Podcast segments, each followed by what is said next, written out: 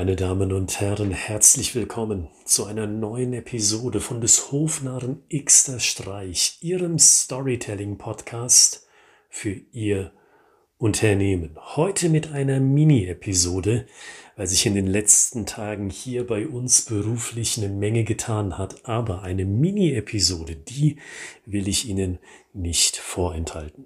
Zum Kontext. In der letzten Episode, das heißt vom vorangegangenen Freitag, da haben wir über die Story für die ideale Zielgruppe gesprochen. Das heißt eine Story für die Personengruppe, für die Zielgruppe, die Sie ursprünglich im Sinn hatten, als Sie Ihr Produkt oder ihre Dienstleistung auf den Markt gebracht haben. Und heute, für diesen Montag, habe ich angekündigt, dass wir uns zu diesem Thema nochmal genauer Tipps anschauen wollen.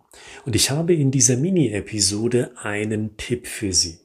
Wenn Sie sich Gedanken zu Ihrer Story gemacht haben, dann legen Sie Ihre Story mal vor sich hin und fragen Sie sich, wie kann ich diese Geschichte umformulieren, dass diese Story in einem Vertriebsgespräch nicht wie eine Story wirkt. Ich wiederhole mich nochmal. Wie können Sie Ihre Story umformulieren, dass die Geschichte nicht wie eine Geschichte klingt? Dass Sie also nicht sagen, so, jetzt möchte ich Ihnen mal eine Geschichte erzählen oder eine ähnliche Aussage treffen, die so formuliert ist, dass der Angesprochene oder die Angesprochene sofort weiß, okay, das ist jetzt ein separater Teil, jetzt kommt nämlich eine Geschichte. Nicht selten reagieren Leute da mit einem inneren oder vielleicht auch äußerem Augenrollen. Und auch nicht selten berichten mir Vertriebler, da fühlen sie sich unwohl, gerade aus dem technischen Bereich, weil sie sagen, wir haben das etliche Jahre lang ohne eine Geschichte gemacht und jetzt fühle ich mich einfach unwohl, das so zu kommunizieren. Welche Wege können Sie also finden, das gebe ich Ihnen als Hausaufgabe mit, welche Wege können Sie finden, um Ihre Geschichte so auszuformulieren, dass die Geschichte wie eine Erzählung über einen Ausschnitt aus dem Berufsalltag aussieht?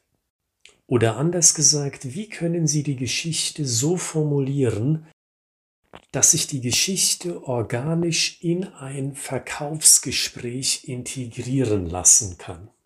Dass der Gegenüber also gar nicht merkt, dass jetzt ein neuer Sinnabschnitt in Form einer Geschichte folgt, sondern dass diese Person denkt, ja, das ist ja rund.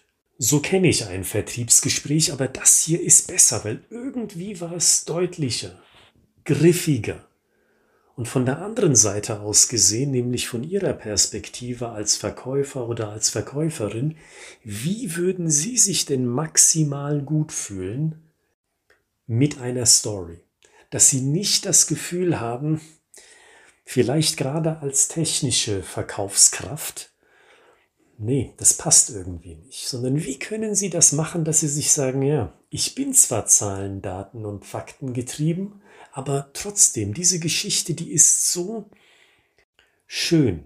Die fügt sich so schön in meine ohnehin schon berufliche Alltagspraxis ein.